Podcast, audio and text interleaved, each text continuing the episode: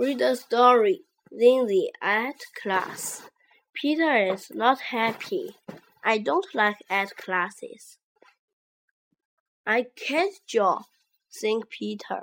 So he just draws some lines and dots on the paper. What are you drawing, Peter? asks Danny. Nothing, answers Peter.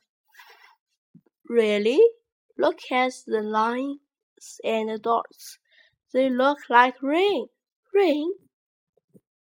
Peter looks like his paper carefully.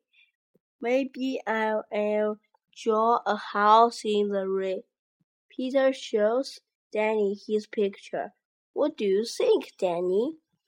It's nice, but it needs some color, says Danny. Peter colors his picture. He is happy now. This is fun, says Peter. Thanks for your help, Danny.